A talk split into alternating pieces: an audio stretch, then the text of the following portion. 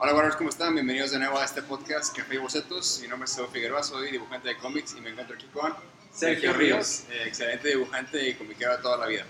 Eh, esta vez vamos a tratar de hacer una, bueno, un poquito diferente porque eh, por mi error yo no le avisé a Sergio que, que trajera algo para poder sketchar como usualmente lo hacemos, pero no pasa nada, es más importante la información y más importante la plática. Tenemos un buen cafecito y para dibujar nos quedará mucho, mucho tiempo, ¿no? Entonces será una edición de Café Bocetos sin bocetos, pero... Café. Y sin bueno, aquí el café, el café lo proporciono yo. Pero bueno, eh, comencemos. Sí, Sergio, más que nada, muchas gracias por aceptar esta invitación a este, a este podcast. No, pues muchas gracias, la verdad, eso, por, por este, invitarme. La verdad, para mí es siempre chido platicar con la, con la demás banda que está haciendo cosas aquí en el, en el norte, porque nos ayudamos, ¿no? O sea, compartimos experiencias, compartimos tips, compartimos, este, no sé, compartimos anécdotas, compartimos todo, o sea, nos, no, me gusta siempre que, que haya esa convivencia para que nos apoyemos,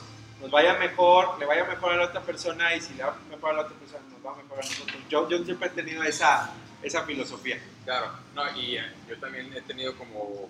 Siempre me gusta decir que si a uno le va bien, le va bien a los demás. Entonces, me- estoy de acuerdo contigo, ¿no? Eh, sobre todo porque yo siento que una gran parte de, este- de estas entrevistas son para eh, sacar a, las- a los artistas que generalmente a lo mejor están en el fondo, en el background, eh, y porque hay muchísimo talento aquí en el norte, sobre todo aquí en Ciudad de Monterrey.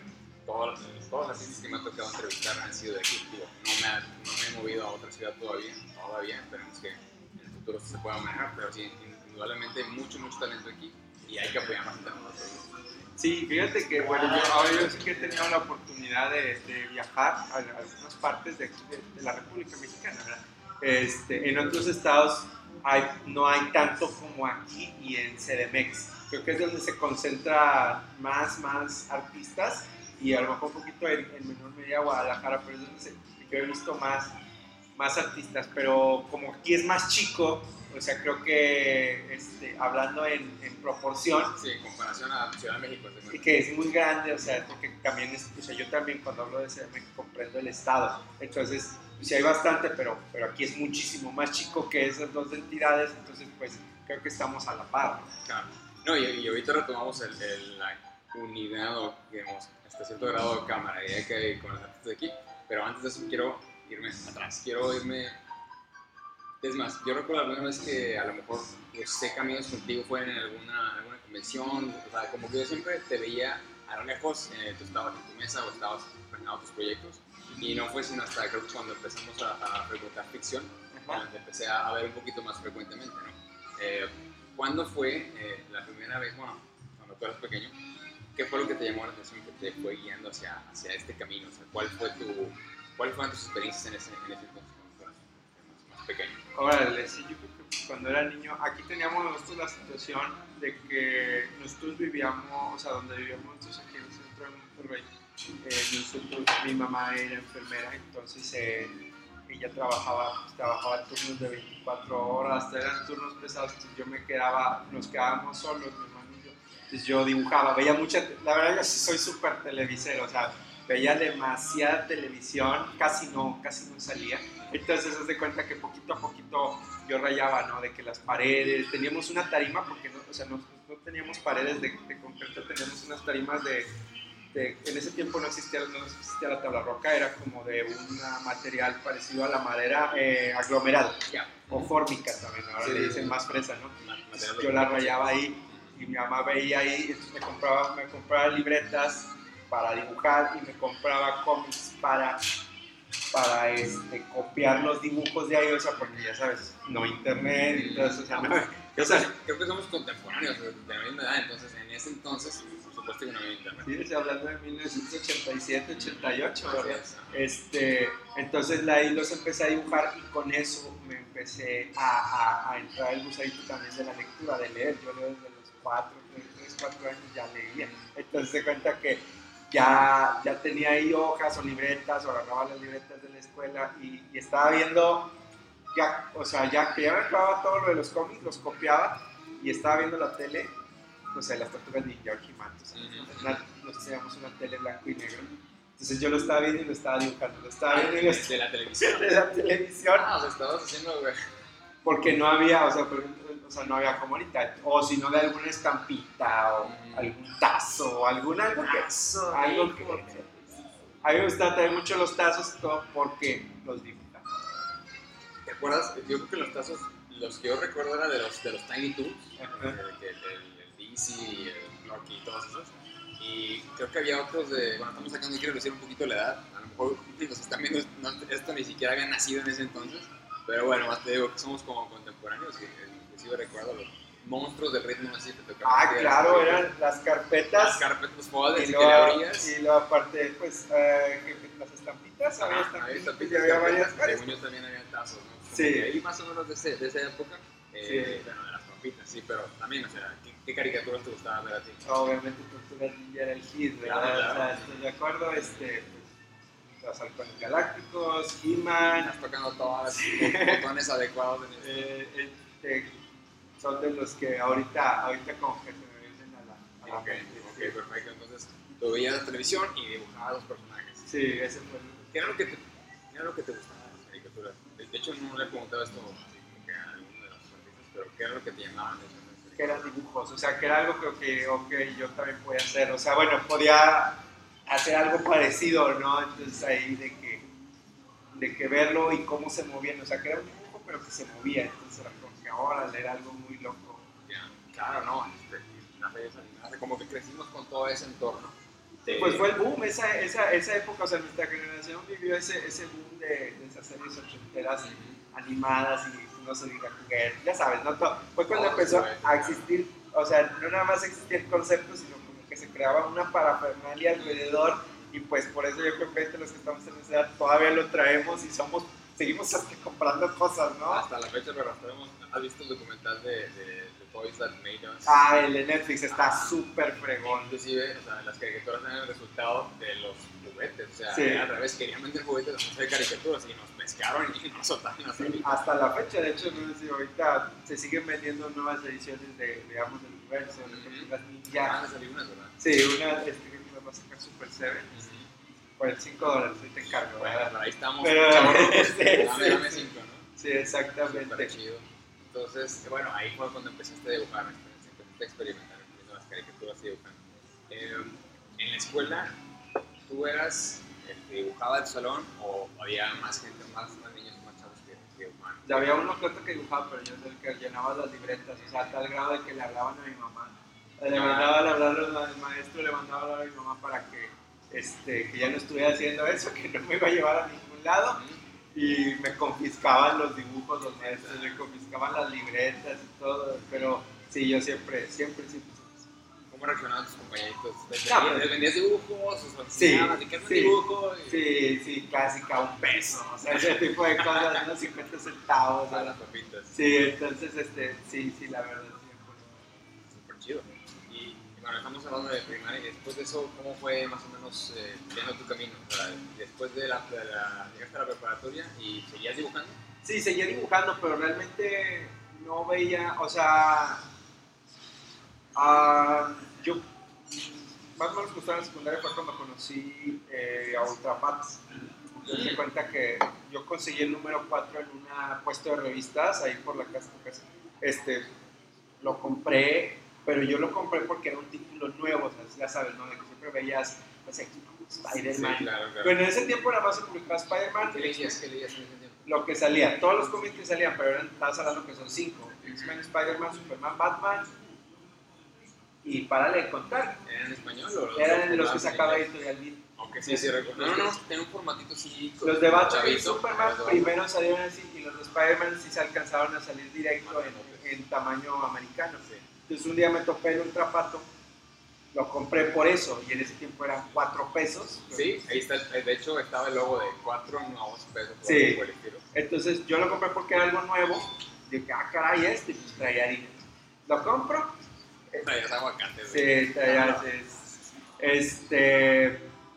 Y me topo con que estaba hecho aquí. O sea, no nada más que estaba hecho en México, sino que estaba hecho en Monterrey. Yo de que, ¿what? ¿Cuándo, o sea, cuando lo viste, ¿qué fue lo que te llamó la atención? Porque yo, yo estoy identificándome bastante con lo que me estás contando, soy idéntico. Órale, qué chido. Cuando lo viste, ¿qué, qué, qué viste? Y dijiste, ¿qué es esto? O, O pues que tenía una calidad, o sea, que se comparaba con los americanos que estaban haciendo. O sea, tú lo ponías a un lado de un Exmo y la portada, digo, y negro, pero la portada era color, muy bien, o sea, tenía una composición. Ese, no ¿se acuerdan de Ultra Gallo? Está por ahí, este, cargando al Halen. Este, así en el cielo y se ve como que la ciudad de, de, de perspectiva desde abajo. ese era el número 3. No, el cuatro. El 4. Sí, el 4 porque era el final. O ese sea, fue el primero que compraste. entonces. ese fue el primero. Ah, Yo ni ok. sabía que existía, o sea, Ah, ok, ok, entonces ya me estoy ubicando porque el primero que yo vi fue el Ultra Pop 1. ah, no, sea, tú viste el, eh, viste el número 4 y entonces estás hablando que estabas viendo la, la, edición, eh, la de Tucán o No, la de era la, la de Signos. la- Ok. la No, entonces ya te tocó el, ya, ya, el número 4 ya estaba muchísimo más trabajado. El 1 también, el uno también estaba muy chido. Sí. el 4 sí, Sí, ya los, yo ya los vi. De hecho, el uno lo vi hasta años después, porque, digo, hasta ahora no había internet, o sea, no sabía dónde, ya se habían acabado cuando yo empecé a ir a convenciones. Bueno, entonces yo lo veo y me topo con la sorpresa de que no solo estaba hecho en, en México, sino está hecho en Monterrey. Y yo, "What?". O sea, eh, creo que así que hay, hay un switch, un switch entró. Entonces yo dije, ok, a ver, si está aquí en Monterrey, lo está haciendo, pues a lo mejor yo también puedo, ¿no? Entonces, este, empecé a hacer, a hacer mis cómics amateur y, y los hacía en hojas tamaño carta y luego les ponía un broche vaco. Los, los perforaba, les ponía un broche vaco y ya era como que el cómic de unas 10. Ay, no recuerdo. La, o sea, digamos, tus primeras ¿no? Sí, y, sí, o sea, y fue, fue ese, ese como que fue la primera vez que ya pensé en que esto a lo mejor, o sea, que se po- podría yo hacer algo así. Y, eh, y, bueno, Sergio tiene un canal de YouTube, ahorita vamos a platicar de eso. Eh, acabo de ver tu último video que estás entrevistando el pato y, y vi precisamente que eso fue como que un punto muy decisivo ¿no? Sí, lo tengo muy presente. ¿Podríamos decir que ese fue el detonante? de- Sí, sí, yo creo que sí, yo creo que sí. Este, entonces, pero pues ya, hace cuenta, o sea, hablando fue la, la secundaria, luego pues ya salieron de los barrios, obviamente lo seguí. Edgar fue el primer artista de cómic autor que conocí en la vida en una conve, la de acá de Cintermex. en Intermex. Sí, fue la primera vez y fue algo, o sea, fue así de que, wow, ¿no? Entonces, o sea, o sea, porque no, no, exist, o sea, no existía, no, no había una cultura, yo no sabía ni qué rollo. Pero bueno, ya posterior, ya terminando de que la prepa, este, este, yo no, no sabía que, o sea, cómo era la onda, o sea, no sabía cómo entrar en este rollo ni nada, entonces como que lo fui dejando de lado, lo fui dejando, o sea, nunca dejé de dibujar, siempre, siempre dibujando, pero ya era como que ya, no, ya lo veía como un hobby, ¿no? Hobby. Bueno, así es que cuando uno, bueno, a todos nos ha tocado que es la, la etapa o la temporada de que tienes que decidir qué vas a estudiar o qué vas a hacer, trabajar o qué vas a hacer, ¿no? Entonces, cuando, te llegas, cuando llegas a ese punto, como que sí te empiezas a contemplar el escenario de, es que, bueno, ¿y si, si funcionará esto o a lo mejor tengo que darle por otro lado y empiezas a considerar otro tipo de cosas que a lo mejor hacen que te hagas un poquito para atrás del ímpetu que tenías. Sí. Eh, igual, a todos nos ha pasado. ¿Tú pensabas eh, que estudiaran algo relacionado con esto o ya estabas considerando inclusive otra cosa? No, no, este, yo, yo estudié la carrera de arquitectura en. Autónoma de Nuevo León. O sea, que era algo como que más o menos de que, bueno, o sea, si sé dibujar, a lo mejor puedo, o sea, tengo alguna, o sea, tengo como que una noción de, de crear, pues a lo mejor crear como, como edificio, o sea, como Ya. que orientarlo a ese rollo. Porque yo, mira, te voy a poner así, este, yo sabía que, ni siquiera sabía que era el diseño gráfico, a lo mejor hubiera estudiado algo así porque es más del lado creativo y arquitectura, aunque tiene su parte artística y su parte creativa, es una ingeniería, o sea, aceptémoslo, o sea, es una ingeniería 100%. Entonces yo, eh, yo ni siquiera sabía que era diseño gráfico, no tenía ni idea. Este, entonces, este, digo, de mi familia, nadie, estudió, nadie, nadie hizo carrera, o sea, no sabíamos nada, o sea, era como que ahí te, te andaba solo, ¿no? O sea, no sabía Vuela. Sí, entonces me metí a Arqui, estudié la mitad de la carrera y es- de hecho sí, sí llegué hasta mitad. De Nuevo León, pues ya dije, no, ¿sabes qué? Creo que esto no es lo mío porque, o sea, no, yo quiero, o sea, no, esto no, no, no, no creo que la vaya a hacer en esto. Todo, la matemática, la física y todo que a mí nunca, nunca se me dio. Entonces, haz de cuenta que, este, luego me, igual con esa misma onda de, de que, bueno, estudié algo que, que yo, yo estudié la carrera de criminología también en doctor. ¿En serio? Oh, qué interesante. Es No tenía idea, pero qué interesante. Eh, está, bueno, primero que nada, es- ya me algo que te aventaste de arquitectura, porque las, eh, con las personas que he platicado, con los artistas, generalmente sí consideraban o arquitectura o diseño gráfico o, o algo así relacionado con eso. Porque- creativo. Porque no me gusta, la verdad, hacer matemáticas. Eso, eso siempre ha salido, como que algo que no tenga que ver con matemáticas, el arte lo que sea, ¿no? Pero bueno, eh, la arquitectura sí está relacionada con, con el arte, con el dibujo, con, con- todo esto, entonces eh, no lo veo tan extraño que te hayas metido ahí porque, digo, tu- a lo mejor en tu mente dijiste, ah, pues por aquí también puede ir. Eh, yo estudié mercadotecnia porque me fue, mi, mi pensamiento fue, ok, mercadotecnia tiene que ver con publicidad, y en publicidad se hacen storyboards, y storyboards se se necesita dibujar, ¿no? Bueno, por ahí, ¿no? como que algo que estuviera cerquita de dibujar, pero no lo consideré así, yo, yo fue después. Pero bueno, yo sí veo que tú te aventaste a, a- a arquitectura y después te cambiaste a criminología. Sí, a criminología. Es que quiero tratar de entender cuál fue el, el proceso de pensamiento ahí. Sí, yo tampoco, pero bueno, pues me fui. O sea, sí me gustaba todo ese rollo de la investigación y todo, pero o sea, también que me trato hablado, como que le buscas, ¿no? Mm, algo que tuviera que ver Sí, ahí sí. Entonces, este, pues ahí me fui a la autónoma y este, terminé y todo y, y, este, y eso. ¿Cuántos años estuviste? Cinco años. Cinco años. Cinco años. Con- ¿Y de arquitectura? Dos. Dos años de arquitectura y cinco. ¿En todo este tiempo dibujabas? Sí, sí, pero nada más como hobby. O sea, rayaba las paredes, digo, rayaba las libretas, Todavía no, todavía. Real libretas y era como que eh, yo estaba en esa etapa de que ahorita veo a muchos chicos que, hay que brincarla, ¿no? Es la etapa de tengo una idea para hacer un cómic, pero no lo hago. O sea, como que nomás está la idea, estoy ahí boceteando personajes, hay ahí como que ideas y todo, pero no. Entonces estaba como que, ay, un día voy a hacer un cómic, un día voy a hacer un cómic, pero pues ya estaba trabajando, o sea, yo trabajo desde los 16. Entonces, este, pues yo trabajaba y estudiaba y pues también no te cabe, era puro como un rayadito, o sea, era un pasatiempo realmente, era un hobby, ¿verdad? Claro, claro. Con esa ilusión, esa mentalidad de que algún día podría ser. Algún día, güey, algún día, algún día, ¿no? Y el, el mejor día es ahora.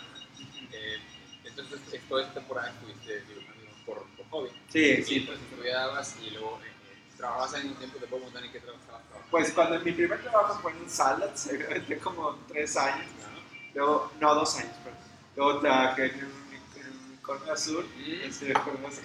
Sí, sí, sí, saco, saco. Ok. Para los que no son de Monterrey, Unicornio Azul es un bar de comedia Sí. muy bueno. sí, No, no es comercial, son, simplemente somos sí, fans. no, son nuestros patrocinadores. Patrocínenos. no, ahí trabajé tres años y luego ya empecé a trabajar en cosas de la carrera, trabajé en empresas de seguridad privada, sobre todo en el área de recursos humanos, que era la menos pesada. Fíjate, era la menos pesada, no, pero era la, era la más pesada y lo menos pesado de eso, porque ese era reclutamiento de personal, pues, pues ya sabes, ¿no? Ese control de expedientes, eh, estrategias, cosas así. De oficina, Godín, 100% espalda plateada. Oye, buen, término. Y de, bueno, es que me, me, me parece muy, muy interesante esto de la de criminología, dijiste. Sí, ¿Cuáles, bueno, cuáles serían como los posibles eh, ofertas de trabajo para un, un criminólogo? O sea, ¿qué, qué puede terminar trabajando? Pues ahorita muchos trabajan como investigadores, agentes investigadores, en la Procuraduría, también varios, se han, varios ex compañeros se han ahorita al área de seguridad privada, en análisis de riesgo, análisis de vulnerabilidad, algunos tienen hasta sus propias empresas de eso, como consultorías. ya. Tengo que una empresa, oye, ¿cuáles son mis puntos vulnerables para que no se metan a robar tanto en oficinas como en el área operativa? Este, está en la parte de la prevención del delito, muchos trabajan en el DIF, eh, programas sociales, de que, Ok. oye, bueno, pues vamos a trabajar con niños en- que están en situación vulnerable para que en el futuro no este, se vayan por el mal camino. O sea, eso es lo que comprende. Tratando de construir todo aspecto de seguridad desde abajo hasta redondo, ¿no? Exactamente. ok. ¿Hay alguien, bueno, en, este, en, en tu, tanto en la carrera, en uno u otro, había alguien que compartía los mismos gustos de, de, de- de ti? O sea, de cómics, animación, algo así. No, ¿O sí. eras, o eras el, el- No, siempre fui el único, nada más así la raza veía, y ah, chis, esto qué, ¿verdad? Igual sí tenía un cuate, este, un cuate eh, que, estaba, que estaba conmigo, que sí también le gustaba y platicaba así, pero en general, ¿no? O sea, como, como normal, así, cabra, que ah, pues, ah, está bien. Ok, no, tranquilo. Bueno, entonces acabaste la carrera y, y después, ¿qué pasó? Pues, de hecho, casi, casi, casi por ahí fue cuando me casé. Entonces, este, ya, ya es ya de que sabes, ¿no? O sea, trabajo, familia y, o sea, no puede uno pensar en otra cosa. Este, y igual, sí tenía, seguía teniendo la, la, la cosquilla. Entonces, yo ya cuando veo, yo regresé a ir a convenciones, más o menos por esa época, Ah, de visitante. sí, de visitante, o sea, a- ya sabes, ¿no? Banda y todo. Y me topo, voy al área de, a mí me gustaba, pues ya sabes, área de independientes, de artistas, de locales y todo eso. Entonces me topo a Balta, Ujú. Baltasar Cárdenas, Sí, sí. si lo conoces. Sí, Balta. este, lo, lo conozco ahí y él traía unos cómics en la mesa, tenía unos cómics en la mesa, entonces yo le dije, oye, yo quiero hacer, yo no lo conocía, o sea, digo, oye, oye, quiero hacer cómics, yo quiero hacer cómics, pero no sé cómo, o sea, ya me refiero a la parte de qué papel usar, que cómo se escanea, cómo le ponen los globos, o, o sea, todo. La parte mecánica, o sea, del Sí, qué medida es la que tienes que usar, las hojas, cuántas hojas, todo, todos esos aspectos no tenía ni idea, a pesar de que, bueno, sí había leído muchos cómics, pero pues no, yo, ya sabes, sí había visto así de que en alguna foto, así de que eran unas hojotas y todo ese rollo, ¿no? Entonces, me- pues ya platicando con él, hicimos como que miga, o sea, se él, él siempre se ha portado súper chido conmigo, entonces ya platicando con él, este, un día me dice, oye, ¿no le quieres, no quieres caer? Yo doy una clase en la Casa de la Cultura aquí en Nuevo León. Este, no quieres ir a, a platicar para que pues, hablemos de eso y hay más maestros y todo. Yo, órale, sí, súper chido, ¿no? Entonces yo llego a la Casa de la Cultura, en ese tiempo eran los sábados, se hablan, pues, en 2000, 2017. Este, llego allá y eh, pues ahí como que ya hicimos más confianza y todo, o sea, la verdad bien chido y él siempre, o sea, yo lo admiraba él que es una, persona muy abierta, él no se guarda nada. Él, si te puede ayudar, o sea, si tú le preguntas, tú ocupas algo y le preguntas si te puede ayudar, te abre, te, te dice todo lo que sabe. Entonces ahí mismo platicando me dice, oye, ¿quieres caerle al estudio? Y yo, pues, bueno, le digo, vamos. El- la, la migala se llama. En ese tiempo no tenía nombre, ¿verdad? El estudio era, era, un, era un local que rentaban acá en la Unión Fidel Velázquez y estaba pues Balta, Polo Jasso, eh, Carlo Barberi, eh, Luis Caballero y Jacob Guren. Entonces entre los cinco se, se, se juntaban, pagaban la renta eh, y pues ahí cada quien hacía sus cosas, ¿no? Entonces, yo llego y veo, o sea, así como que puede que ver, sí, ándale, ese blows my mind, sí, sí. O sea, ver a un profesional como Polo Caso, así como hacía una tira desde cero hasta, o sea, hasta que ya decía, ah, bueno, voy a escanearla, ahorita vengo, ¿no? Entonces, o sea, algo de que, wow, ¿no? Algo bien chido. O ver a, a yo, bueno, a Carlos, este, cómo hacía sus páginas y, o sea, con una naturalidad, o sea, él podría estar así estamos platicando y te hacía una página y claro que yo era algo que ni en un millón de años pensaba que yo pudiera hacer, ¿no? Hasta la fecha. Entonces, de cuenta que este, fue algo de que muy, muy cabrón porque ya vi cómo, o sea, cómo trabaja un profesional. Y me acuerdo que yo creía que sabía dibujar. Mm. Hasta que vi un profesional como lo hacía y dije, no, no, es, Todo el mundo creemos Sí. hasta, que, hasta Sí. que nos damos cuenta que no. Sí, exactamente. Entonces yo creo que ese fue otro punto de inflexión. No, y me, me pongo en tus zapatos en ese momento y, y sí, o sea, recuerdo también alguna vez que la primera vez que ves el trabajo profesional o lo ves trabajar, te, te causa una impresión muy fuerte. ¿no? Ahí es donde afianzas o de plano dices, ay, ¿sabes qué? Este, pues no sé, me, me arrugo. Pero eh, afortunadamente logramos seguir. Pero también me llama mucho la atención de cómo entre artistas eh, como que empiezan a, a frecuentarse los mismos grupos, empiezan a hacer como, en este caso, un pequeño estudio, un pequeño grupo de artistas, como lo hizo el, Fotobunker, como lo hizo Graphics Lab, o sea, como que empiezan a juntar para unir esfuerzos y bueno, por ahí puede caer más chamba, ¿no? Entonces, digo, también para la raza que está escuchando todo eso, que se empiecen a juntar, que se empiecen a frecuentar entre ellos, compartanse conocimientos, ¿sí? y así es como poquito a poquito van a, van a ir como que acercándose a un... Sí, hagan sinergia, hagan sinergia, sobre todo luego que ah, ahorita digo, la, la industria está, está en un punto está cambiando bien fuerte. O sea, ahorita, la- allá hablando de industria, no nada más de, de proyectos independientes, la industria está en un punto en que ya no están, están cada vez contratando menos artistas y menos inkers y menos coristas y más equipos completos. O sea, no que haya menos chamba, sino que, o sea, eh, quieren a alguien que ya, o sea, que ya, no sé, ahí te va el guion y a- ustedes háganlo todo y me lo regresan listo. O, de que nosotros hicimos un proyecto como colectivo o como colaboración, bueno, y lo, empezamos a pinchar a, a- las diferentes publishers. Entonces, chequen muy bien eso. Yo, esa es una sugerencia que les quiero dar a, a seguidores, a tus suscriptores, que siempre estén al pendiente, no nada más de, qué cómic está saliendo, si salió, House of X, o que está pegando, sino qué está pasando en la industria. Claro. Y eso muchas veces se nos escapa. Yo conozco así raza que saben, se sabe todo, los, los cómics, todo lo que- pero de la industria no saben nada, y es importante saber sobre todo para, para los que queremos estar. Pues es como en cualquier industria, si estás en la industria de, no sé, el entretenimiento de la televisión, necesitas estar, eh, necesitas enterarte de qué es lo que está pasando alrededor, quiénes son los, los jugadores más grandes, cómo se están moviendo las jugadas, para qué, para que tú puedas, en este, en este caso, mover tu pieza justo cuando, cuando sea necesario o agarrar un pedacito del pastel, ¿no? Estoy completamente de acuerdo contigo. Eh, pero bueno, regresando un poquito sí. a donde llegaste a ese estudio y viste a los profesionales y luego, ¿qué viste?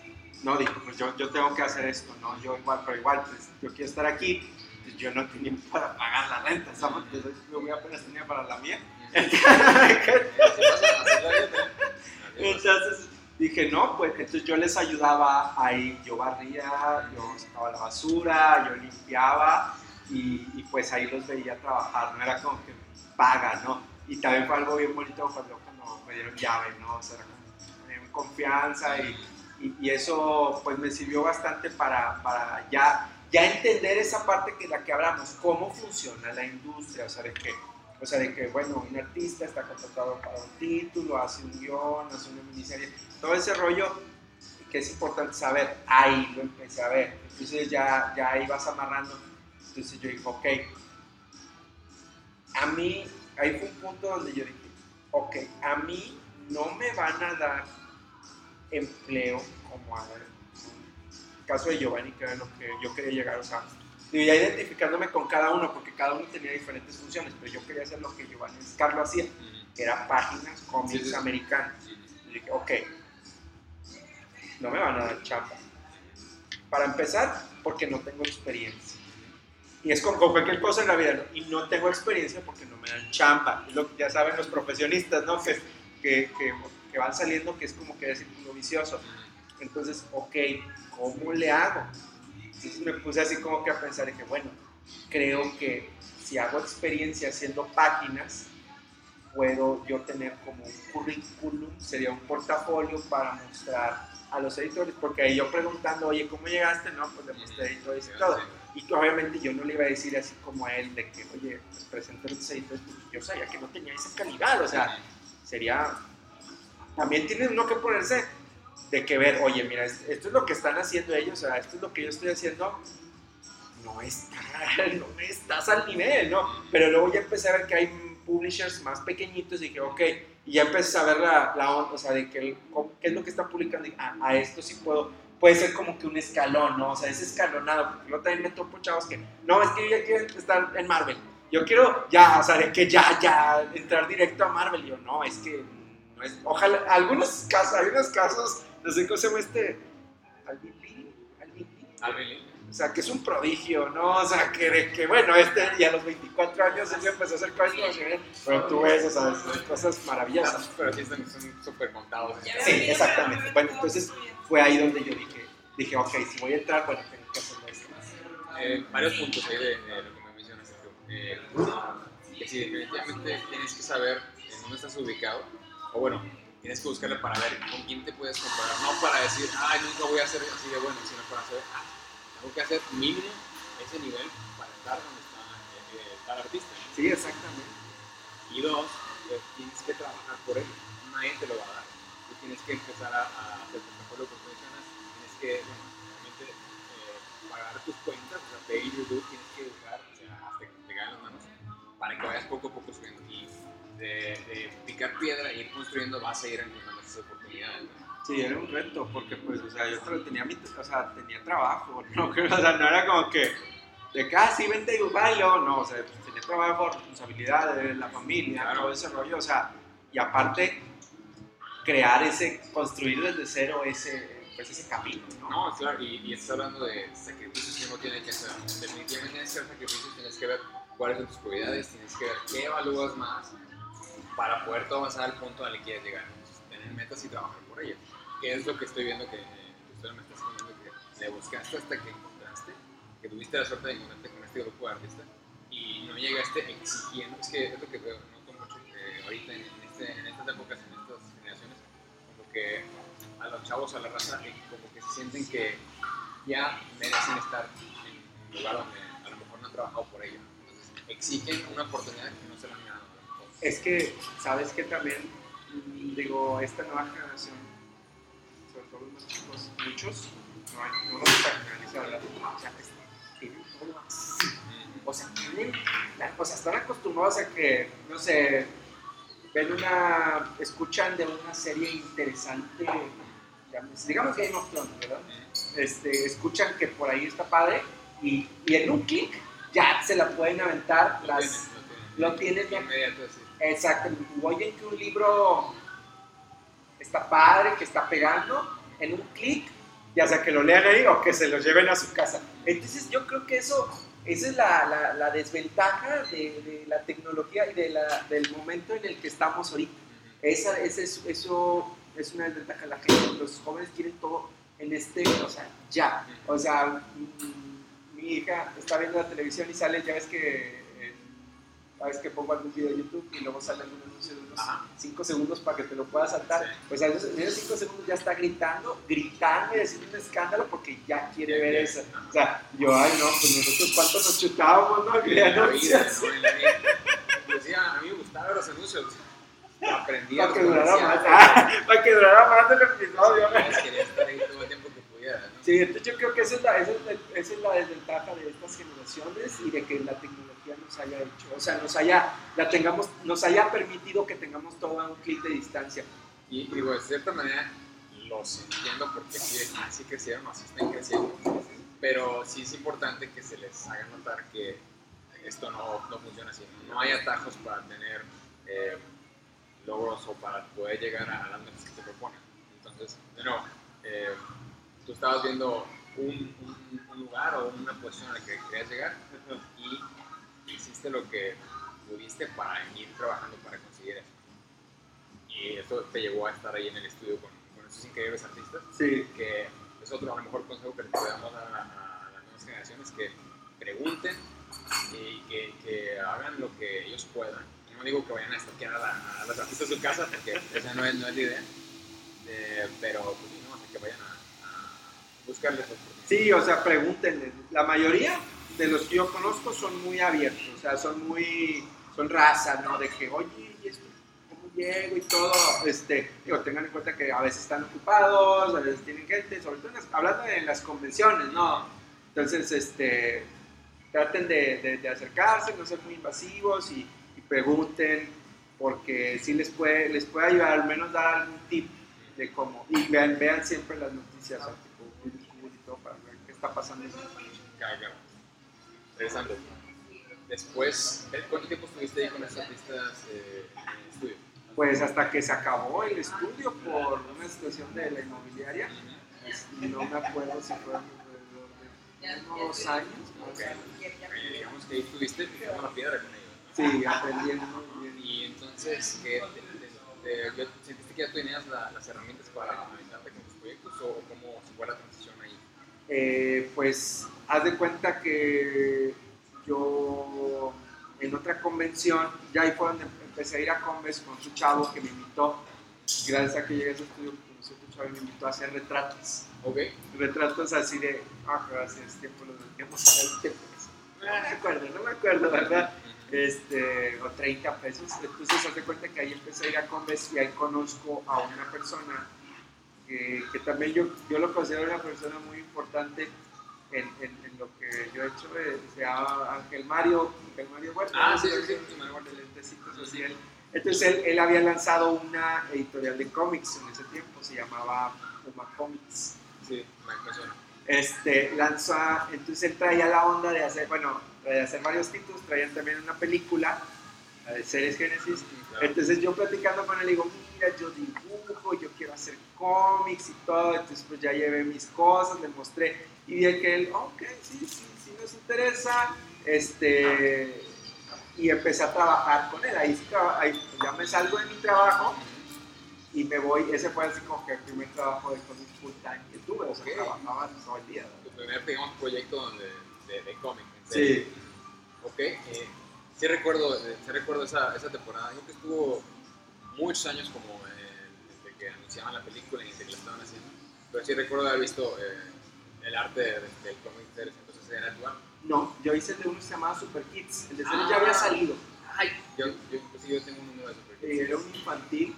Porque es que traía una onda de que varias series, que era, o sea, estaba padre la idea, pero eh, sí era, o sea, era demasiado ambiciosa, que también es un problema que le duele un poco a Era, era demasiado grande y pues sí se veía luego el problema porque pues los títulos ya sabes que tardan en venderse, entonces así, este, pero ahí yo aprendí algo bien importante con él. Lo que, fíjate, lo que más aprendí con él no fue, no fue hacer cómics, Ok, ¿qué aprendiste? a venderlas, a venderte a ti mismo. Él es un experto, es, un experto vendedor, o sea, se vendía a sí mismo. Entonces, eso era, o sea, él tenía una, tiene una desenvoltura, tiene un, este, una manera de ser que te, te- o sea, te lo, se- lo compras a él. Ya. De que, entonces yo aprendí cómo, cómo llegar con la gente y entonces decir, oye, ¿sabes qué? Eh, si, yo, si yo tengo algo mío, ¿cómo lo puedo comercializar? Para que no nada más, y ahí fue donde me entró no nada más de ser artista, sino buscar ser emprendedor, porque era muy emprendedor, he emprendido varios negocios, pero decía eso de las películas, o sea, no cualquiera te lo hace, ¿no? No nada más el aspecto técnico, o sea, digo, hablando del aspecto de hacerlo, de, realiz de la realización, sino la otra parte, ¿no? La parte de la mercadotecnia, también, o sea, dije, oye, esto está padre, y eso fue lo que, lo que más aprendí ahí trabajando. Y es un aspecto muy, muy importante también, eh, de, no solamente de, de artistas, sino de, de emprendedores. Si quieres que, por ejemplo, que ahorita vamos a llegar al tema, que quieras tu- tus marcas, que quieras tu- tus propiedades, explotarlas o meterles el, el merchandising y todo, en el cine necesitas tener ese conocimiento de cómo desenvolverte, para que también te tomen en serio eh, las personas que tienen que estar involucradas en el proyecto. ¿no? Entonces, Sí. qué bueno que estás agarrando o que agarraste en ese entonces esas skills que son muy, muy necesarias en cualquier Vital. Claro. Eh, quiero ver un paréntesis. Eh, estaba platicando con Bere Muñiz. Vere, vere, así. De, de hecho, me contó. ¿Estuviste en la, en la prepa con ella? Sí, así. Ya. Saludos a Vera, por cierto. Sí, sí, me contó eh, que. Porque le pregunté que si ella, cuando estaba en la prepa, si tenía más conocidos que dibujaban. Y me mencionó, te mencionó a ti y a, al Greñas también. Alejandro Aguirre, el Así Greñas, ellos sí. también. Sí, ahí. Este, no, ¿Me puedes ahí contar lo que, lo que recuerdas de, ese- de esa época? Uy, no, pues mira, te voy a ser muy sincero, Vere era lo. Sí. No, y tenía, o sea, no nada más talentosa, sino que o sea, todo lo terminaba y tenía, ella, o sea, ella, ella sí tenía bien claro que quería hacer, o sea, ella y cómo llegar. Yo no, yo no, la verdad, solo, estaba pensando en mujeres en la prepa y todo ese rollo, pero ella no, ella lo tenía todo así súper claro, o sea, de que yo voy a estudiar esto, creo que por ahí mis papás querían que estudiara otra cosa, no, no así, este, pero ella decía, no, yo quiero estudiar diseño gráfico, quiero dedicarme a esto, y ella lo veía así, o sea, como que, ah, bueno, mejor esto me puede ayudar para conseguir trabajo, para, para como así, pero ella quería hacer ilustración, que era, y se le daba, o sea, ya, se le, ya traía narrativa, ya traía anatomía bien padre, o sea, sí, yo, yo, yo lo puedo considerar un, prodigio desde, desde bien chaval, ¿no?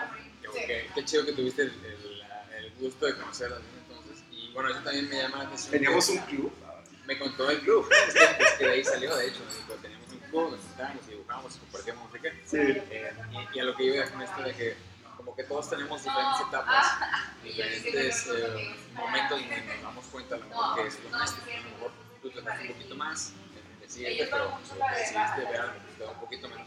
Pero creo que es, es importante el, el resaltar que nunca es tarde contestarte para darte cuenta que a lo mejor eso es lo que te va a llamar atención. Sí, sí, o sea, de, de, eh, investiguen, ¿no? O sea, ahorita, ahorita la ventaja es que pues, gracias a, a- a- a internet pueden googlear la carrera, o sea, pueden googlear todo lo que pueden hacer, o sea, pueden tener un montón de información de primera mano, de qué, dónde, cómo, por qué, cuándo, todo, o sea, todo está al alcance y en ese tiempo pues no había tanto, o sea, no, no. y la verdad yo nunca le, nunca, fíjate, ahora ya que lo pienso en perspectiva de que nunca le pregunté cómo pensaba hacer realidad eso, o sea, si no era como que, que, que anda en su rollo, pero, pero sí, Y que ahorita me acordé y no quería, quería recordar eso.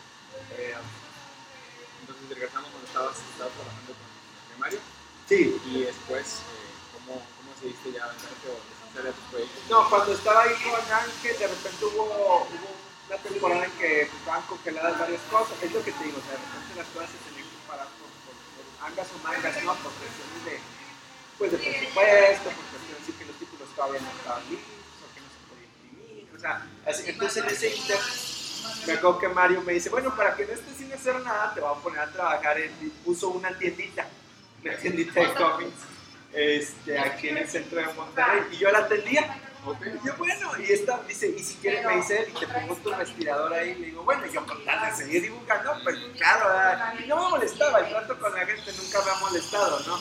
Y que no, a mí no me da vergüenza vender. Entonces, sí, claro, lo que tú quieres está bien. Entonces, este, ahí en la tienda, pues yo siempre dibujaba y caía raza y a platicar y todo, entonces se hizo así como que, llegaba, ya era un punto de reunión, ¿no? Porque pues podemos hablar de cómics, hablar de ese Toys o pues, te juro que no me acuerdo, un Matoy, no, no recuerdo, no recuerdo, soy sincero. Este, entonces ahí conozco un chavo y empezamos este, de que, con la idea de que la clásica vamos a hacer un cómic. Eh, entonces, entre broma y broma, se hizo el cómic de Payasos vs Zombies, que fue el primer cómic que yo hice, o sea, de manera independiente. Este, entonces, lo hicimos y dice, no, pero ¿cómo le vamos a hacer? ¿Dónde le vamos a vender? ¿Cómo lo vamos a imprimir? Dije, no, espérame. Primero hay que hacerlo. O sea, tú, a- o sea, primero hay que tener algo que mostrar. Si vas a buscar un anunciante, si vas a buscar un patrocinador, si vas a buscar un socio, lo que tú quieras, tienes que tener algo que mostrarle. O sea, no puedes llegar con las manos vacías, no puedes llegar y decir, es que tenemos una idea de un cómic de unos payasos". No, ¿verdad? O sea, eso no. Pues el, el, el tiburón es como Shark Tank, ¿no? Sí lo has visto, ¿verdad? Me gusta mucho ese programa porque cuando llega la gente, entre más aterrizados tenga su proyecto, son los que tienen más posibilidades de conseguir algo. Claro. Lo terminamos y de que ahora sí le digo, vamos a tocar fuerte. Entonces me fui, de verdad, yo me fui buscando, buscando por todos lados, o sea, hablando con gente, hablando con tiendas, hablando, o sea, y todos, no, no, no, no, no, no, no, no, nos interesa, queremos, no, no, no. Entonces llego de que, oye, ahí está Conarte, la que está acá en, en Washington, por el periódico El Norte. Entonces llego a tocar la puerta de que, oigan, miren, yo tengo así todos, este, Estaba eh, solamente el puro arte o ya estaba el coloreado. ya estaba listo, estaba de punta a punta, ¿Cuántas páginas eran? 24. Ok. Sí, está- Sí, estaba completo, pero no existía en físico. Entonces ahí en Conarte nos dicen, ¿sabes qué? No te lo podemos publicar porque tenemos una convocatoria abierta para, para revista, para publicaciones. Yo, ok, entonces lo metimos al concurso y ganamos, nos ganamos una beca para publicarlo. Pero es, es- así, así fue como se hizo y fue un hitazo, ¿verdad? Le fue muy bien en las convenciones. Yo, yo recuerdo, yo recuerdo haber visto de y lo veía en varios lados, Sí, convenciones. eran 5.000 copies. O sea, Y, y lo, lo más chido, lo más importante de que estoy viendo, de lo que me cuentas, es Siento yo que que siempre hay que estar produciendo. Sí. Nunca dejes de, bueno, para todos los que están viendo esto, nunca dejen de estar planeando su siguiente proyecto porque no sabes cuándo van a llegar las oportunidades. Y si no llegan, ¿cómo se dice? Tienes que buscarlas, tienes que ir a tocar puertas hasta que te copas. Alguien te escuche Sí, eh, te den algo, algo- Sí, o sea, una. Sí, o sea, visualicen primero qué es lo que quieren y luego cómo quieren llegar. Y si tienen dudas de cómo llegar, pregunten. Pregunten. De hecho, eso también lo tocamos en la entrevista con Edgar. Fue así como que su, su punto más, o sea, fue el resumen de la entrevista, de que visualízate. Dice, visualízate lo que quieres hacer y luego, ok, ¿cómo le hago? Tal, tal, tal. ¿Cómo le hizo tal? A ver, déjame le pregunto si me quiere decir. ¿No me quiere decir? Bueno, voy con otro parecido y le pregunto. Entonces, es, buscando, ¿no? Y, y también el hecho que hayas tenido ya un proyecto, eh, bueno, no, no impreso, pero ya terminado, eso también, como mencionas, es, es clave. Así, porque la convocatoria era de que, ah, sí, cerramos la otra semana la convocatoria. O sea, Ah, bueno, pues aquí está, mira. o sea exactamente. Pues entonces, por eso no busquen, no busquen el apoyo. O sea, no lo busquen antes, ni cuando lo están haciendo. Preferente que tengan a lo mejor el primer número o el ashcan, pero que tengan algo, algo que los que, que ya esté casi listo o, o que van a ir a una revisión. Bueno, pues ya tengan las, o sea, ya tengan páginas.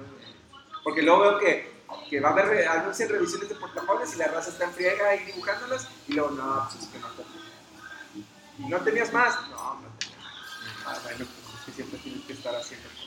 Inclusive eh, en empresas como Image Comics, cuando vas a, o, o hay convocatorias o lo que sea, te piden que ya lleves eh, el producto o sea, terminado, ¿no? O sea, porque no van a invertir en, el- un producto que ellos no van a observar que tiene potencial o que ya está por lo menos muy avanzado. Sí, lo que decíamos, a Image, Image ya no contrata, ya no contrata artistas, ya no contrata escritores ni, ni letreristas, este, casi creo que ni diseñadores. Ellos ya reciben el proyecto terminado, Ya ponen su nombre le ponen el sello y hacen, bueno, ahí hay diferentes tipos de negociación. Se negocia el contrato con, con el que se va a hacer con este publisher, pero ahorita veo que varias editoriales ya están migrando a ese, a ese modelo por, porque es más práctico. de nuevo, volvemos a buscar a los equipos armados, practicidad. De hecho, Action Lab, con los que yo he trabajado, ya, ya, tengo, ya tengo tres años trabajando con ellos, de manera intermitente, no, no siendo sido. Ellos ya están casi por migrar a ese modelo. Creo que ya nada más tienen un título este de Ladybug, que es de licencia, y ahí sí contratan. Y ya, o, y otro, o sea, pero así de que es, es mínimo, ya no, ya no están recibiendo artistas. Ya, para, para que tomen en cuenta eso. Sí. Eh, bueno, entonces, payasos eh, lo empezaron a 5.000 copias, comentas, y después empezaron, empezaron a mover el, el- Sí, o sea, porque teníamos ahí como ocho cajas de cómics, imagínate, ¿no? Entonces a vender convenciones, empezamos a salir de, de, de Monterrey, perdón, pues fuimos al primer festo, ¿no? Eh, increíble, nos sacamos todo, fue así de que bestial, la gente aceptó muy bien el proyecto y ahí también ya te empieza a poner la playera de emprendedor, o sea, te empiezas a, diversificar y a mí también me, gustó, me gustó ser, el, ser emprendedor, no más ser el, pues el que lo dibujó, ¿no? Entonces, este, eso estaba muy padre. te empiezas a en, en más aspectos como en cuáles eh, incursionaste o que aparte de ser autor y, y artista, eh, lo que mencionas de emprendedor, ¿qué otras cosas empezaste hacer? Mercadotecnia, las redes sociales. Estamos hablando de hace como, ¿qué te gustó? Unos 6, 7 años. O sea, no estaba tan fuerte las redes sociales, y era como que, oye, hay que hacer el Facebook del proyecto y hay que estar publicando a diario cosas, fotitos, o cuando montábamos el stand, bueno, hay que decorarlo. En ese tiempo lo decorábamos con unas telas de colores, como un circo. Y luego acá pusimos un mantel, un mantel de, de líneas de colores de los colores del arco iris. Pero yo no, o sea, yo no, no sabía que- con Sí, no. payaso. Sí, sí, o sea, porque yo, bueno, circo, payaso y Circo, todo. Entonces, este, luego la gente se reía de, de, ay, es que este cómic apoya a la comunidad LGBT. Y yo, pues sí, bien. Y Si que, si te gusta y lo quieres comprar, bueno, ah. Venga. Entonces, este, y ya me gustó, o sea, dije, ok, tenemos el proyecto, está funcionando, bueno, oye, ¿qué tal unos stickers de los personajes? ¿Qué tal un print? ¿Qué tal? Eh, ya, ya este, estábamos con la onda también esta de hacer figuras de acción. Yo quería hacerlo animación, Claro, o sea, o sea que, que lo vean como una marca, o sea, que sus proyectos los vean como una marca y que, que no se queden nada más en, en el es cómic, porque ahorita ya en esta época también se usa como que el side product, ¿no? O sea, ya, no sé, digamos que Game of Thrones, ah, bueno, te venden el Funko Pop de Game of Thrones, que la libretita, no sé, has visto unas de estas sketches muy bonitos. Sí, sí, como los moldes.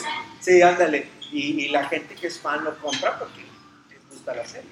Y es otra manera también de traer gente que a lo mejor no es lector de, de cómics o de, de manga o lo que tú quieras, diversificando en el tipo de productos que a lo mejor sí les gusta o frecuentan y bueno, le, dan una oportunidad a la propiedad porque les llama la atención otra cosa. ¿no? Sí. Digo, es, es, es otro aspecto como de tomar en cuenta cuando estás tratando de incursionar.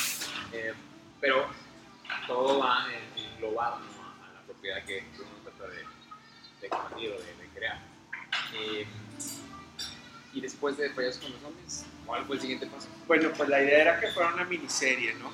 La idea que fuera una miniserie, yo, yo quería hacer, o sea, yo quería hacer una miniserie y hacerlo trade paperback, ¿no? Ajá. O sea, porque ya estás hablando que antes en ese tiempo lo vendíamos a 25 pesos, ya no te ganas 25 pesos, ya te ganas 9 pesos, 280, bueno, en ese tiempo un TP en esos o sea, ya era, yo ya pensaba en librería, yo pensaba en, o sea, en todo lo que hablamos, el problema es que pues era, no- nos separamos por una, una cuestión eh, muy incómoda, ¿no? O sea, no- se separa la sociedad y como yo era, o sea, de hecho el proyecto estaba registrado 50-50, o sea, estaba ante, ante el autor y todo, fuimos a México a registrarlo y todo.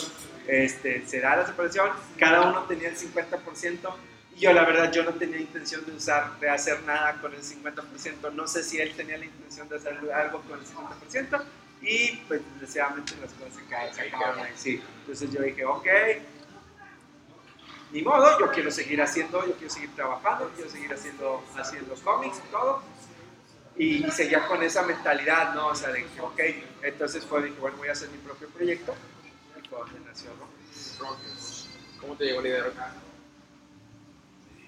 Buena pregunta. No, pues nada más tenía, es que nada más tenía como que a los personajes, así que los que habíamos seteado toda la vida. Y dije, bueno, ahora voy a ver qué puedo hacer con ellos. Y, y pues obviamente si esta gente me está cobrando superheroica, pues, me- A lo mejor fue muy. A lo mejor te lo pregunté muy como que. Ay, ¿y de dónde llegó la idea? Pero realmente sí tengo curiosidad porque. eh, yo me identifico con eso y a lo mejor muchos de los que ven esto. De cómo idear una, historia o cómo. Porque no es nada fácil. No es nada fácil y generalmente te vas a lo que ya tienes o a lo que ya has usado o a las cosas que te gustan mucho, ¿no? Entonces, tus personajes de Rockers son personajes que tú ya habías a lo mejor dibujado antes y empezaste a hilarlos de cierta manera. Sí, pero el problema, el problema que tuvo Rockers en esa etapa, o sea, digo, sí, sí, lo publiqué, salieron los cuatro números, entonces era color, era una bestialidad, porque era, es, o sea, es difícil publicar color, o sea, cada edición sí me gastaba alrededor de 13 13 mil pesos, 12 mil pesos, pagar colorista, este, entonces, eh, ¿cuál era la? Ah, de cómo te llegó, cómo hilaban las ideas. Sí, ok, discúlpame, sí, o sea, realmente el problema que tenía, el principal problema era eso, que como que batallaban para hilar las ideas y se nota ahí como que en el resultado y ahorita lo veo en perspectiva. Y el, eh, el problema era que no estaba la idea principal como que muy bien hilachada, ¿no? Pero ahorita lo que hago para, eh, la mejor sugerencia que les puedo dar, y esto lo, lo tomé en una clase de guion con Campillo, es que su concepto sea sencillo Ok. el concepto entre más sencillo sea, más fácil van a hilar y más fácil van a, van a desarrollar a partir de ahí a los personajes, la situación, las historias. Claro. O sea, digamos, no sé, me, si me estoy adelantando, en el caso de José Luis el concepto es muy sencillo, o sea, José Luis enemigo de lo, lo sobrenatural, o sea, es un concepto muy sencillo porque es un chavito que trabaja en un super, una noche por accidente, él resuelve un caso sobrenatural, mata a una bruja, se corre el chisme y ahora todos creen que es el enemigo de lo sobrenatural. Súper fácil. Entonces, entre ustedes busquen siempre hilar cosas de esa manera, ¿no? O ya no hablemos de cosas mías, no sé, Matrix, ¿de qué trata Matrix? Bueno, de un hacker que descubre que todo el mundo en el que él vive resulta que es una simulación y él en realidad está en una vaina, en un capullo, en un mundo gobernado por nosotros. Sí, súper fácil. Entonces, siempre busquen que el concepto sea súper sencillo.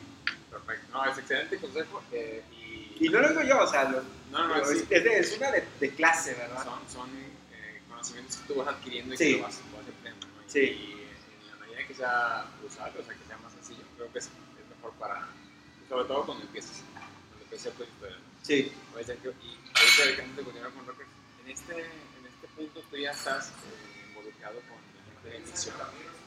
No, llegas- no, no, yo llego, yo llego hasta, hasta después. Ok, Después de rock. ok, bueno, entonces las estas son rockers. ¿Cuántos issues salieron? Fueron ¿Cómo cuatro números, fueron cuatro números. Pues la, la miniserie 1 salió completa y la miniserie 2 no se completó. Ok, eh, ¿cómo procediste después de, de realizar te gusta hacer un nuevo proyecto? O... Sí, ahí en ese inter, en ese inter, haz de cuenta que yo pues, ya dejé de trabajar acá en- con Ángel Mario y luego estuve trabajando, trabajé en Coppel, en Recursos Humanos, era como que bueno, no, pero lo combinaba, ahí otra que todavía lo combinaba y este, termino, termino Rockers y es donde este, ya me doy cuenta de esta onda de que había que aterrizar las cosas y es donde se me llega el concepto, llega José Luis y es donde yo llego a ficción, más o menos en esa misma, en esa misma Ah, etapa. en el, Sí, en el, Luis, el enemigo de la sobrenatural. sí. ¿Y cómo, la o cómo diste con ellos? Pues a Dono yo lo conocí desde hace un chorro, ¿no? Desde, desde hace como el 2007. Ahí en, en casa, de, precisamente en casa de, de Barbero. En una, en una carne asada, que fue, fue Dono, fue Pato, y ahí ya, ya platiqué con ellos así bien y todo. Y luego ya me entero que están lanzando una editorial y fue también así, wow, porque, o sea, no nada más era una editorial de cómics, ¿no? O sea, eran ¿no? productos, una calidad, o sea, lo top. No le envíes nada. Sí. ninguno. Sí, era calidad top. Ok. ¿Y de alguna manera eh, te involucraste con ficción? O sea, ¿hilaste José Luis con, con la raza de ficción o todavía No, haz de cuenta que era, o sea, yo llego allí, estaban ocupando a alguien de ventas. Entonces yo en mi mente le dije, "Ok, ocupando a alguien de ventas, yo sé, yo sé, yo sí sé que sé vender. O sea, sé que si fracaso los cómics, yo puedo vender cosas y dar carros usados o algo. ¿eh? Sí, sí, es una habilidad que aprendí. Entonces dije, ok, bueno, pues déjame ver si con esto llego. O sea, a lo mejor esto me puede ayudar a llegar, ¿no? Yo buscando, buscando a ver si se puede armar algo ahí con la editorial. Llego y este, y sí, sí me quedé una, una buena temporada trabajando con ellos. Entonces aparte aprendí mucho. Aprendí nada más eso, o sea, de estar ahí, sino aprender ya más, o sea, ya un nivel más profundo, pero ya con la intención de publicación, o sea, de, de autopublicación y de, de- de cómo mover los proyectos para cosas de expresión. Y también la parte de intención, cómo desarrollar esto de la idea principal, que yo nunca lo tuve claro hasta esas fechas, y fue que gracias a eso que, que se dio. Ah, digo, te lo pregunto porque sí veía cada vez que había algún evento con, con la ficción, ahí estaba Sergio. ¿no? Siempre te veían involucrado de alguna manera, por te preguntaba. Eh, pero lo que estoy notando es que siempre es como tratar de buscar las oportunidades donde están saliendo, pero sobre tu camino que siempre tienes en la visión. Sí. O sea, es llevar tus proyectos. Exacto. Entonces ya estamos hablando de la historia en ese momento de Pues en es, real. no, no, eso ya hace tres, tres años. por. Y, y después para, para acá, ¿qué, qué has estado haciendo? Pues el libro de José Luis, el libro, el, hice el, Por favor. el libro de José Luis.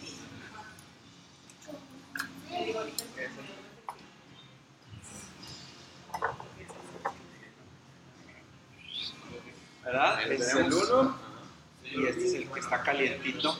Es el libro 2. O sea, haz de cuenta que ahí ya, ya me puse a, a desarrollar el proyecto y aquí la ventaja que tuvo el de José Luis es que conecté mucho mejor con la banda que con Rockers, porque la idea estaba, como la tenía bien aterrizada, la gente de volada la capta. Entonces eso te ayuda un chorro para hacer conectar. Ok. Entonces tuvo, ha tenido una aceptación mucho. ¿Tú crees que, tú crees que es por, también por, bueno, más bien, ¿quiénes son tus lectores en su mayoría? Jovencitos. Y, y la pregunta para eso, ¿no? Porque se identifican con el personaje principal, me imagino. Sí, jovencitos que desde, desde niños hasta jovencitos, ¿sabes? Pero, pero la mayoría son jovencitos de 13, 14 y todo, y les ha gustado, pues el protagonista tiene 16. Claro. ¿Y qué te comentan los, los, la la compra o qué es lo que te han platicado de lo mejor que han leído? Sí, me ha platicado que les ha gustado, hay buenos, hay buenos comentarios, hay, tenemos bastante tráfico en la página de Facebook y, este, y la mayoría han sido buenos comentarios. Que otro hater, ¿no? Siempre, como, siempre. como siempre, pero, pero la verdad la mayoría han sido buenos. Salimos en la jornada esta Ay, semana. Sí, y este, y pues ahí, ahí va, ¿verdad? O sea, lo, lo he seguido. Este, este sí, sí, sí le ha ido, o sea, le ha ido bastante bien. Nada más que este lo saqué como en formato, formato blanco y negro ya. Porque como son más páginas, o sea, cada libro tiene 124. Entonces, pues como decíamos hace ratito, ¿no? O sea, sacar a color es complicado. Entonces, imagínate, sacar tantas páginas, tantas páginas a color, pues no, no, no iba a poder. Sí, yo de hecho cuando veía, lo veía publicado en, Facebook, en las redes sociales, eh, yo pensé que el formato era un poquito más grande, pero estoy viendo que es como de bolsillo si quieres verlo así. Sí, sí, sí. Eh, la decisión fue por, eh, por Costos. práctica, costos para costos. Aparte, no se cierren. Aquí en México, no sé si sepan, aquí en México No sé si acá. son cifras reales. Por cada cómic que vendes, digamos, americano, digamos un Batman, se venden 5 manos. Ok. O sea, la gente no está peleada con el formato, a la gente le gusta mucho porque es muy práctico. Yo creo que en eso nos parecemos un poquito a Japón, que eh, la gente pasa mucho tiempo en transporte público y esto es, esto tamaño es muy práctico para llevárselo pocket, te lo puedes llevar a la, escuela, te lo puedes llevar al campamento, te lo puedes llevar leyendo en el camión, en el metro, en una sala de espera. O sea, eso también véanlo como una, y aparte es muchísimo más barato. A mí me permite, pues ya me, permitió sacar, sacar estos dos y sacarlos en un tiempo, pues no tan, Están separados. Exactamente, porque luego el de Rocker pues, tenía que esperar unos, cuatro meses así, por lo mismo que no, no había dinero para pagar. Claro. Uno tiene que ir buscando ¿no? la estrategia de cómo, cómo, cómo pues, producir, seguir produciendo. Sí, Eh, felicidades por tus, por Pues- tus eh, trade paperbacks, se puede llamar así. sí. Eh, la, la intención es seguir produciendo José Luis eh, más, más tomos, más números. o- Sí, ahorita a partir del siguiente tomo, este, vamos a arrancar por ahí en octubre, el, el siguiente tomo digital. Digital va, se va a mudar a la app de Central Ficción. Excelente. Este, va a estar disponible de manera gratuita para que la descarguen. Van, van a estar todos los capítulos. Estamos trabajando, o sea, en, en- en el tomo 3 y en, en un cortometraje. Ay, súper chido. súper Sí, que es lo que te digo, o sea, siempre buscar el que sigue. O sea, ok, yo no me quiero quedar nomás en los libros, no, sino el, el, el, el- el hacer algo más, ¿no? crear una marca, crear marcas, crear, crear una franquicia. por. No, no, estoy súper de acuerdo contigo y, y si no se, es como una filosofía, si no buscas, si no le tiras alto, no vas a llegar a donde estás llegando. Sí. Hay que tirar la luna para llegar al cielo. Sí, exactamente. Digo, la idea principal es hacer una serie de televisión, pero yo, o sea, dices, mismo, ¿qué le voy a mostrar a los productores? O sea, tienen que ver algo, la gente, los inversores, la, la, la gente que, se- que- que es la que se, se mueve en ese ambiente, que necesita ver cosas tangibles. A lo mejor ven el cómic, pero no es lo mismo a que les muestres más o menos cómo sería el concepto de una serie televisiva. A lo mejor inclusive preparar la, la Biblia ¿no? de, de la serie animada, que es lo que manejan en, cuando pitches así de... es live action. Ah, es live action. Sí, va- esta va a ser live action, no, no tengo intención de hacer animación. Ok, ok, bien. Bueno, eh, como dices, entre más preparado vengas con el producto, Sí, o sea, que ellos quieren ver cosas, o sea, ellos no, no, no quieren que les platiques, ¿verdad? De hecho, sí he platicado así con gente y todo, este, pero ellos quieren ver. De hecho, la gente que, que se acercó para, para eh, este pitch que se va a hacer, eh, exactamente, ellos fue porque vieron la, la aceptación, estaban vendiendo, que siempre estoy muy activo en redes sociales, que la gente pregunta, ¿qué? ¿Qué va a pasar? Pues saben que hay, un, que hay, que hay una, una oportunidad. Ok, de igual manera, esto es algo que, bueno, si por algún motivo no se realiza, bueno, pues se van a buscar otras opciones, pero siempre difundan su trabajo. Sí, ¿no? sí, Porque no sabes lo que te va a llegar, ¿no? Nunca sabes, nunca sabes dónde puede llegar la oportunidad. Y hay que seguir produciendo, no me cansaré de repetir esto. Este, ahorita hace unos dos episodios del podcast les pregunté a la gente que me hicieran las preguntas para preguntarles a los entrevistados. Eh, entonces, dame nada más chancita y te voy a te voy a hacer una de las preguntas que, que me pusieron ahí. Eh, vamos a ver una de las preguntas. Es que en este, en este video precisamente les, les- les pedí que me preguntaran cosas, más bien que me mandaran sus preguntas para la gente. Bueno, eh, esta pregunta es de DNHR. Eh, Dave, saludos Dave. Ah, Dave. Ayer estaba hablando con él. Ah, Sí, perfecto, sí. perfecto. Oye, talentazo, ¿eh? Aguas porque, porque ya viene, viene empezando fuerte Viene fuerte, sí. sí. Me tocó darle clase de, de, de cómic. Este, muy buen chavo y muy, muy buen talento. Sí, sí, ¿eh? Entonces, de ahí nos preguntan, ¿es totalmente factible vivir de esto? Ya trabajando de una empresa establecida, ¿es fácil subsistir con un sueldo de ilustrador de cómics? Saludos. Sí, pero sobre todo en Estados Unidos. Bueno, Y Europa, pero yo no llego. o sea, aquí algo que se me pasó platicarte fue que fue que cuando el primer trabajo de cómics que yo tuve fue gracias a Rockets. Ya. O sea, fue gracias a que me vieron, o sea, yo siempre, ya sabes, publicando, lean Rockers, lean Rockers, vean Rockers, páginas, páginas, entrega páginas, cada semana páginas, páginas, páginas. Entonces, ya tenía un montón de páginas y yo sigo publicando y me habla un chavo. Me dice, me- un chavo con el que había, me había mandado solicitud de amistad, y él, él era colorista, él es colorista, un artistazo, Daniel Olvera, Daniel Olvera. Entonces me dice, nunca habíamos platicado en, así un chat, es así pasa que a veces nos agregas, a veces ya Sí. no platicamos, pero pues sigue nuestro trabajo y súper agradecido. Entonces me dice, oye, yo trabajo en una editorial que se llama Action Lab Entertainment y están solicitando un artista. Quieren alguien que haga páginas rápido. Y yo veo que tú haces muchas páginas. Yo veo que siempre estás haciendo páginas.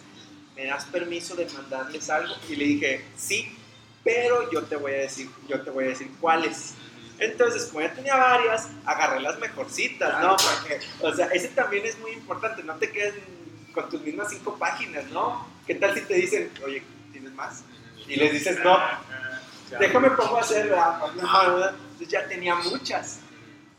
Se las paso y así me contestó el editor. Oye, ¿nos interesas? Tenemos esta serie. ¿Te la ventas tres números? Le dije, sí. Y fue mi trabajo, primer trabajo en Estados Unidos. Ya fue lo que me permitió dedicarme 100% al cómic y de hecho sigo trabajando con ellos de manera intermitente porque les quedé bien, o sea, les entregó, o sea, lo normal, ¿verdad? También ellos te preguntan, ¿puedes hacerlo?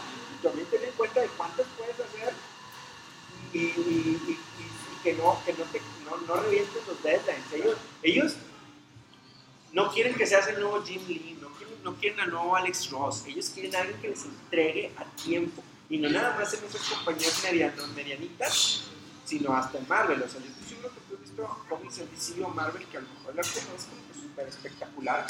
Pero el artista entrega tiempo y, tienen, y son artistas a veces que tienen 10 o 15 años de experiencia. Entonces vean eso, porque yo también, yo empecé queriendo copiar a Capulino.